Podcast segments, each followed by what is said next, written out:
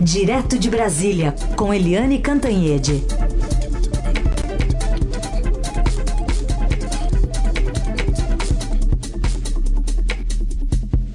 Oi, Eliane, bom dia. Bom dia, Heisen. Bom dia, Carolina. Bom dia, ouvintes. Bom dia, Eliane. E a gente também fala sobre eleições agora com uma outra conexão direto de Brasília. A gente vai conversar aqui no Jornal Dourado com o presidente do Tribunal Superior Eleitoral, Luiz Roberto Barroso, ministro do Supremo Tribunal Federal. Ministro, bom dia.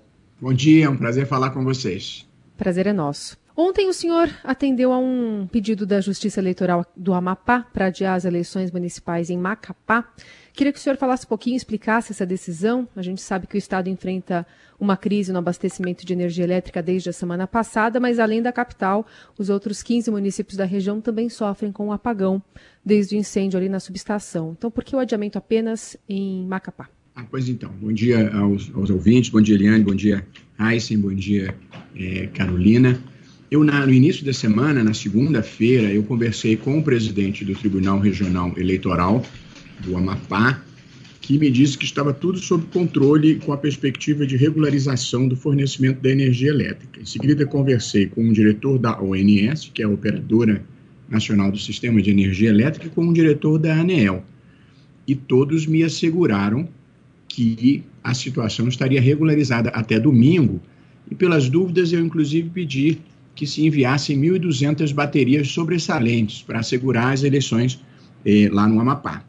Ontem, porém, o presidente do Tribunal Regional Eleitoral me ligou com uma narrativa diferente, que a situação estava fugindo de controle, que as facções estavam operando a insatisfação das pessoas, que já tinha havido quebra-quebra, ameaça de cercar o palácio, que a PM não tinha contingente suficiente para conter as manifestações e, e monitorar as inquietações e que ele não podia assegurar que as eleições transcorreriam em tranquilidade. Eu então pedi que ele documentasse essas informações. Eu mesmo liguei pessoalmente para o diretor-geral da ABIN, para o diretor-geral da Polícia Federal e para o Comando do Estado-Maior eh, do Pelotão do Exército, que é localizado lá em Macapá, e todos me disseram que havia um risco grave de a situação escapar de controle e se ter violência e impedimento das pessoas votarem normalmente em Macapá, só em Macapá. E, portanto, diante do pedido formalizado pelo presidente do Tribunal Regional Eleitoral e da confirmação do quadro é, preocupante de inquietação social é, em Macapá, eu consultei por telefone ontem à noite todos os ministros do TSE, somos sete, houve um consenso de que era prudente nós suspendermos as eleições em Macapá, e assim foi feito. Ministro, em relação às outras cidades do estado, qual, a, as, quais são as informações que o senhor tem? E também gostaria de saber se o senhor já tem uma perspectiva de data para eleição em Macapá. Pois então, a outra cidade maior próxima a Macapá é Santana, é, mas a verdade, assim, eu eu estou aqui em Brasília. A brincadeira que se faz é Brasília é muito longe do Brasil às vezes e portanto eu preciso confiar nas informações de fontes seguras que me vêm dos tribunais regionais eleitorais e das autoridades públicas é, locais. E, portanto, como disse, eu conversei com o coronel é, Fábio Costa, que é do Estado-Maior é, do Exército, lá em Macapá, e ele me deu um relato de inteligência do que estava sendo monitorado. Conversei, como disse, com o diretor-geral da ABIN e com o diretor-geral da Polícia Federal, que tem é, agentes em campo lá. E, portanto, eu é, tomo decisões é, é confiante nas autoridades especializadas em, em cada área. Quer dizer, para adiar a eleição, eu ouvi médicos, para definir o horário, eu ouvi estatísticos para segurança pública e ouço as autoridades de segurança pública, de modo que seguir é, muito confiante as orientações ou as, ou, ou as visões é, desse grupo de pessoas que eu acabo de relatar. O presidente do TRE, o diretor-geral da BIM, o diretor-geral da Polícia Federal e, e, e, e o, o, segundo nome é, o, o, general estava fora do comando do Estado-Maior lotado em, em, em, Macapá. Mas, mas o senhor é. já tem uma data? Ah, não. Não, porque a data é quando se regularizarem, o, porque o problema do serviço de eletricidade, Eliane, Heisen e Carolina, não é só a falta de luz, que já é ruim o suficiente. É que quando você não tem eletricidade, as bombas não puxam a água, então você não tem água também. E aí você não tem geladeira, e aí você as comidas deterioram e você também não tem alimentação. A situação era caótica pela descrição que eu recebi. De modo que eleições devem ser realizadas num quadro de segurança e tranquilidade. Evidentemente, é, na maior extensão possível, nós queremos marcar para este ano, para não ter qualquer tipo de prorrogação de mandato. Mas eu dependo de informações do é, Tribunal Regional Eleitoral de, do Amapá e dependo também, é, para que vocês entendam, da tecnologia da informação ser capaz é, de fazer o processamento do sistema, reinseminar essas urnas. É, às vezes é um processo um pouquinho mais complexo do que parece, mas eu imaginaria é, fazer é, assim que o Tribunal Regional Eleitoral e as autoridades de segurança pública me disserem que há condições de segurança e tranquilidade para a população votar. É, bom dia, ministro, muito bem-vindo.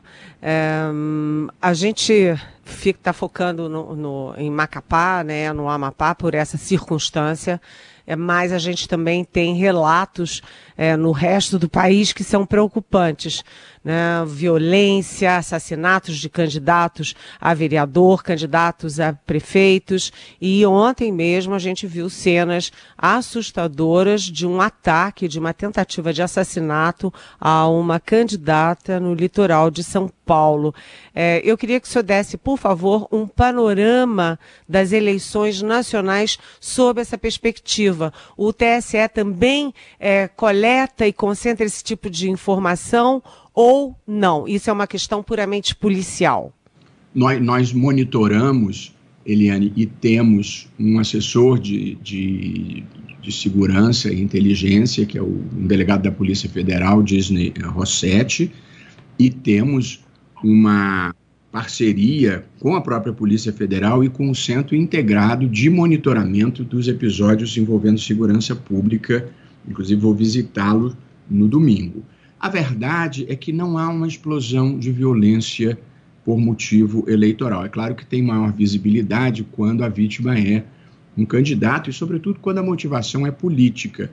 Mas a verdade, é, Eliane, a triste verdade, é que a violência, inclusive o número espantoso de homicídios, é um fato da vida brasileira, independentemente das eleições.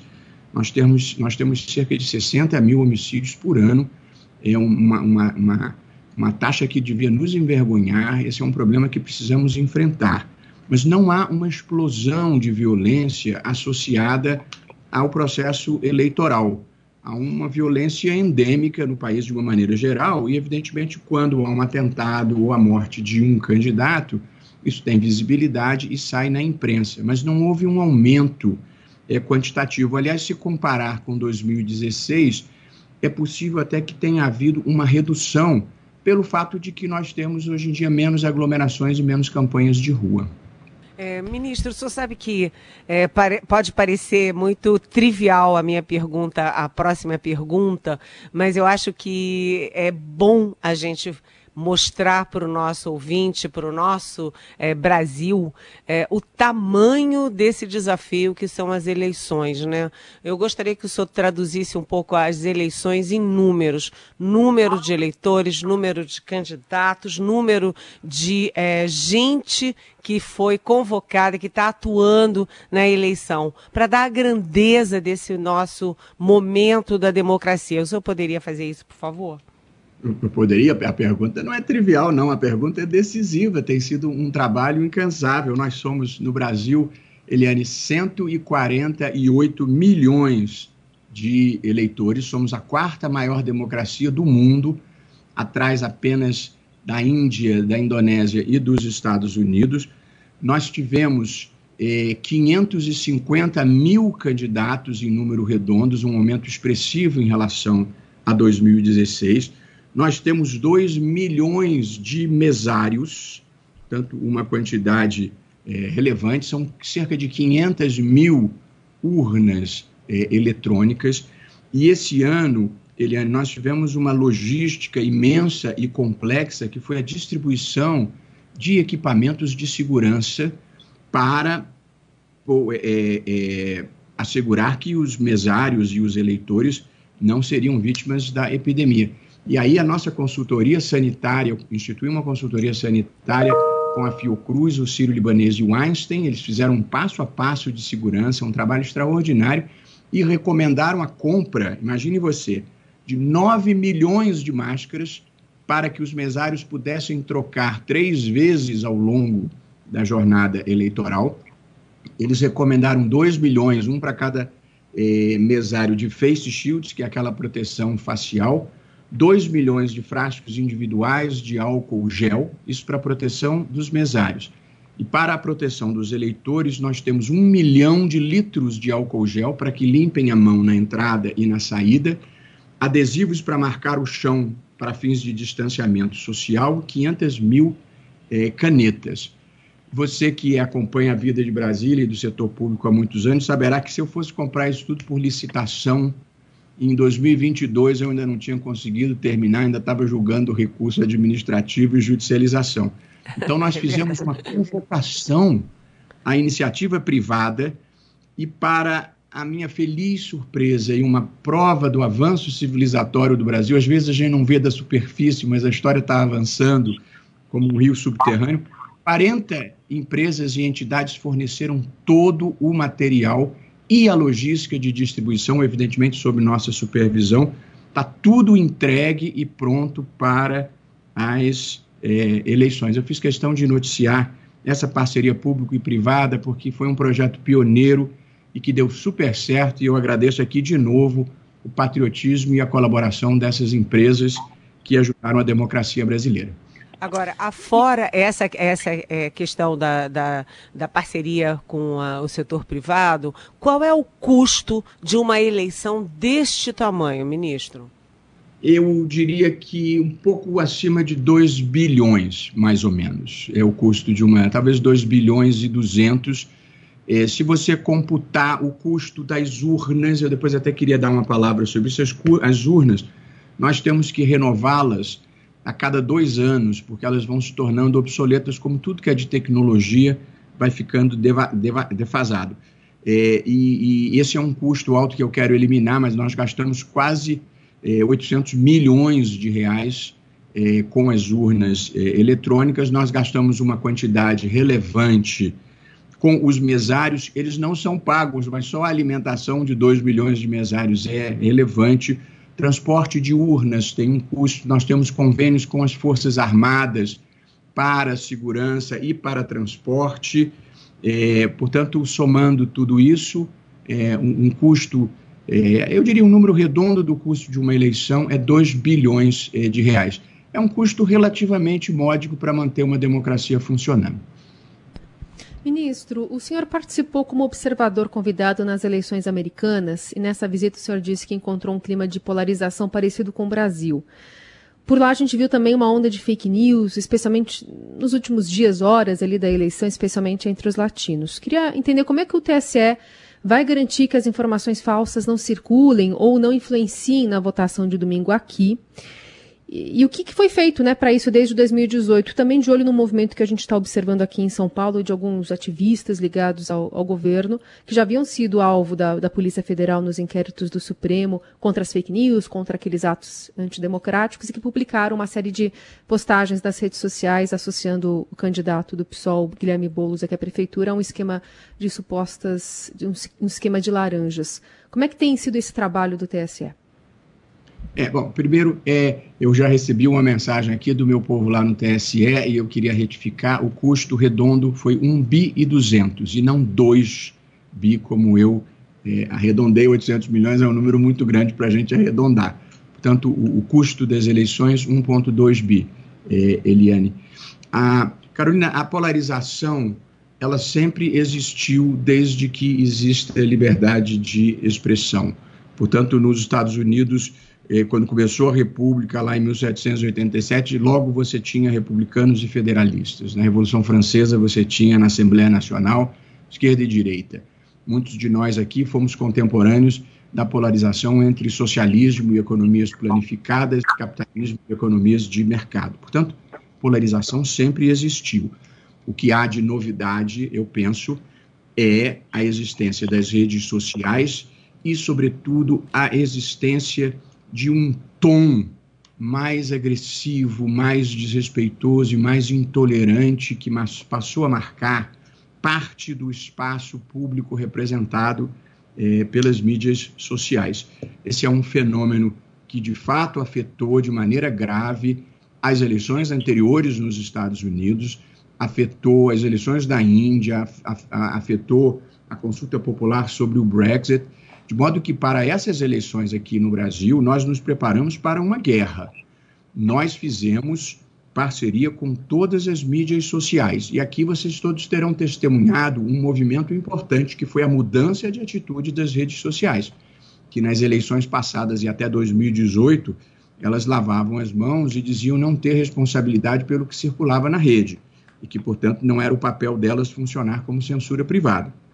De fato, não é o papel funcionar como censura privada, porém, elas passaram a ser parceiras eh, do TSE. Nós fizemos um termo de compromisso com todas elas no enfrentamento do que se chama comportamentos eh, coordenados inautênticos, que envolve perfis falsos, usos de robôs e impulsionamentos ilegais. E com essa parceria que nós fizemos com o WhatsApp, com o Twitter, com o Instagram, com o Facebook e com a Google e com o TikTok, nós conseguimos derrubar uma enorme quantidade de contas e perfis eh, falsos. Eles próprios têm, por conta própria, monitorado esses comportamentos. Esse episódio que você menciona, Carolina, é pontual e, e concreto, e eu não, não vou me referir, mas este é um episódio que foi detectado e está sendo enfrentado. A verdade é que o impacto das notícias fraudulentas nessas eleições tem sido mínimo. Nós também fizemos uma parceria com todas as agências checadoras de notícias e temos um grupo de WhatsApp, de modo que quando surge uma notícia duvidosa, nós imediatamente colocamos no grupo, eles checam e aí nós temos uma página no site da Justiça Eleitoral chamada Fato ou Boato, e ali nós estabelecemos a verdade. E todos os eleitores têm acesso gratuito a esta página sem gasto do seu pacote de dados, porque também fizemos uma parceria com as companhias de telefonia que generosamente também aderiram a esse projeto e temos uma comunicação social poderosa e um contato permanente com a imprensa. A gente desmente imediatamente o que não seja verdadeiro. O país nunca precisou tanto de imprensa profissional eh, de qualidade e, portanto, acho que essa é uma guerra que nós estamos ganhando até aqui com a mínima influência de notícias fraudulentas nessas eleições. Bom, se é, registrar também que temos aqui, nessa parceria, o Estadão Verifica, que é um serviço aqui de verificação de notícias do Grupo Estado. Mas o senhor citou aí, o senhor foi como observador de uma maneira muito diplomática, né, que como deve ser. Mas eu queria saber se o senhor arregalou o olho com alguma coisa que o senhor viu lá nos Estados Unidos. Não, assim, apenas para descrever o, o sistema e, e identificar onde houve problema. É, o voto lá ainda é em cédula de papel. Não é tão primitivo quanto às vezes se imagina, porque a contagem não é manual, mas o voto é em cédula é, de papel. É, e depois o eleitor, pelo menos nos dois lugares que eu fui, eu estive em Maryland e estive em Washington, D.C., que é a, a capital. O eleitor vota no papel, mas ele mesmo coloca o voto numa máquina que faz é, a, a contagem. O que, que aconteceu é, Heisen, de, de, muito disfuncional, a meu ver, nessas eleições é, em particular. É que, primeiro, a, a legislação é estadual e, portanto, cada estado tem o seu próprio modelo. Tem estado que tem urna eletrônica igual a brasileira, tem estado que tem contagem manual ainda. É, portanto, é, há uma, uma heterogeneidade. E mais do que por estado, acaba sendo por município, ou por condado, como eles chamam, por counties, que são divisões administrativas ainda menores. Portanto, há uma pluralidade é até difícil de você falar como um sistema é, único. O que que trouxe, na minha visão, problema para essas eleições? É que lá existe a possibilidade da votação antecipada. As sessões eleitorais abrem, dependendo do local, três, quatro dias antes do dia oficial da eleição e os eleitores podem comparecer e votar presencialmente antes da data. E, além disso, eles podem votar pelo correio. Essa é a votação antecipada. O que que trouxe, a meu ver, essa tensão que se verificou? É que os democratas convocaram os seus eleitores para votarem antecipadamente, porque os democratas levam a pandemia a sério e, portanto, para evitar aglomerações, pediram que os seus eleitores votassem em dias anteriores ou pelo correio. Os republicanos, liderados pelo presidente Trump, que não leva muito a sério a pandemia, ele convocou os republicanos para votarem no dia das eleições. E por algum mecanismo que eu não saberia explicar exatamente a razão, os votos que são dados no dia da eleição, no 3 de novembro, são contados anteriormente aos que são dados de forma antecipada. Então, na prática, o que, que aconteceu? Naqueles estados em que a votação era mais dividida, os republicanos saíram na frente e terminaram o dia da apuração com uma vantagem significativa.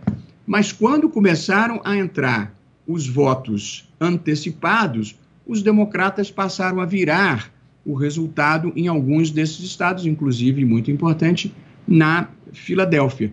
E aí o presidente da República de lá faz uma declaração dizendo que só devem valer os votos que foram dados presencialmente no dia das eleições, que não deviam contar os votos pelo correio, e aí passou a levantar uma cortina de fumaça e uma nuvem de suspeita, quando a regra do jogo permitia perfeitamente você votar é, de modo uh, antecipado. Pode ter havido um episódio pontual de fraude aqui e ali, mas nada em caráter maciço, massivo que pudesse comprometer o resultado das eleições.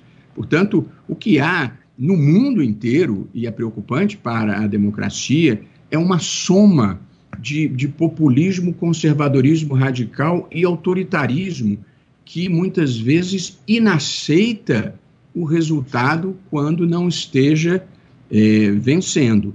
Mas eu acho que não há dúvida é, relevante, eu não estou falando isso na minha condição de presidente do, C, do TSE, porque acho que tem, temos que esperar o Itamaraty se manifestar, mas como um cidadão que esteve lá é, acompanhando, eu não vejo qualquer dúvida razoável no reconhecimento é, da eleição do, do, Joe Biden e da Kamala Harris, que inclusive já fizeram um evento que nos Estados Unidos é muito importante, que é o discurso de aceitação. Apenas o que não ocorreu até agora foi o discurso de concessão eh, do presidente, mas aí são questões mais do que políticas, a meu ver, são questões civilizatórias. Muito bem, a gente agradece a conversa, a entrevista com o presidente do Tribunal Superior Eleitoral, ministro Luiz Roberto Barroso, dando já um panorama das eleições de domingo, agora então com o adiamento, pelo menos das eleições municipais em Macapá. Ministro, muito obrigado, um bom dia para o senhor. Bom dia, muito obrigado, um prazer falar com vocês. Bom trabalho. Bom, a Eliane está aqui com a gente para falar mais sobre pesquisas também, né? Saiu uma rodada boa de pesquisas aí, né, Eliane? É, a gente está chegando na reta final, faltam ali pouquinhos dias para a definição. E a gente pega, como o tempo é curtinho, a gente vai, vai pegar o chamado Triângulo das Bermudas ah, o favoritismo do Bruno Covas, do eh, prefeito de São Paulo, do PSDB, vai se confirmando em São Paulo, principal capital do país. Mas atenção, houve aí uma reviravolta na, na no, no segundo lugar, ou seja, em quem vai para o segundo turno contra o Bruno Covas. É, o Celso Russomano, que é do Republicanos e que tem o apoio explícito do presidente Jair Bolsonaro, esfarelou, como é, aconteceu já pela terceira vez, pela terceira eleição consecutiva, o Russomano sai na frente e vai é, esfarelando e ele já foi ultrapassado por Guilherme Boulos, é, do PSOL, que é a grande novidade dessa eleição.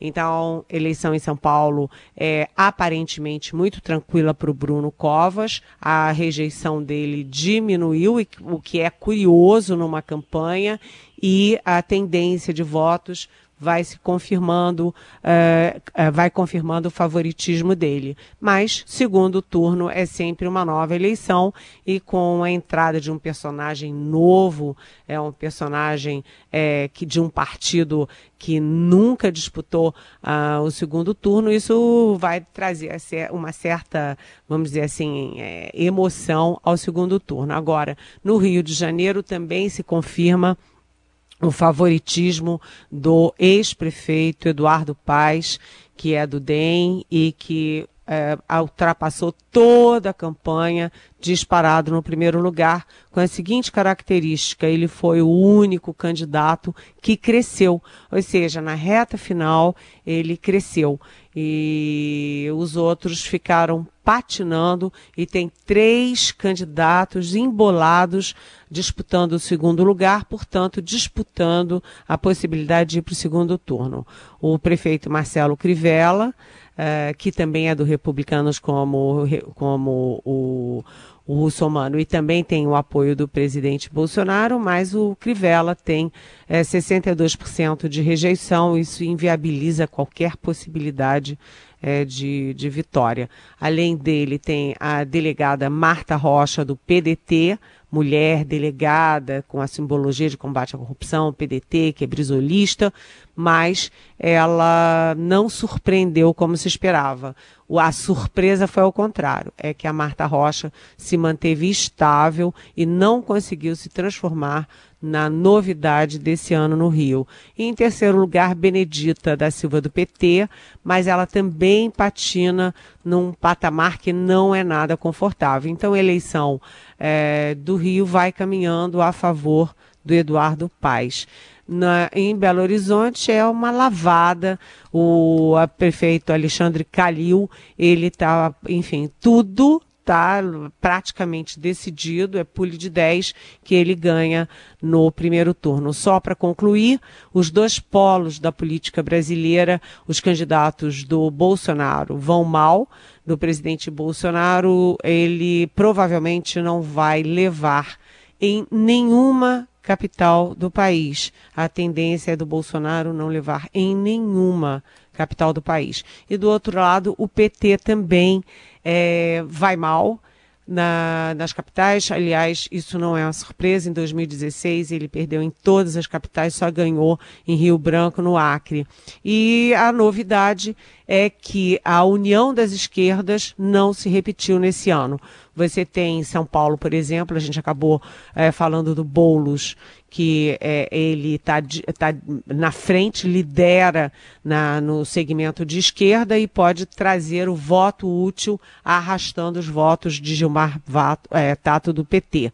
Você tem também em Recife, a dianteira é do PSB com o prefeito João Campos. E mais a candidata Marília Raz do PT, que é prima dele, tá bem. Ela, a distância entre eles vem se diminuindo, então o segundo turno lá vai ser quente entre PSB e PT. No Rio Grande do Sul, você tem a Manuela Dávila, eh, também tirando a hegemonia do PT no Estado, ou seja, o PT está abrindo para PSOL, para PDT, para é, o PCdoB e a, aquela hegemonia do PT está se esvaindo nessa eleição. Eliane Cantanhede, conosco a partir sempre das nove da manhã no Jornal Dourado. Amanhã, sexta-feira, ela está de volta. Até amanhã, Eliane. Até amanhã. Beijão.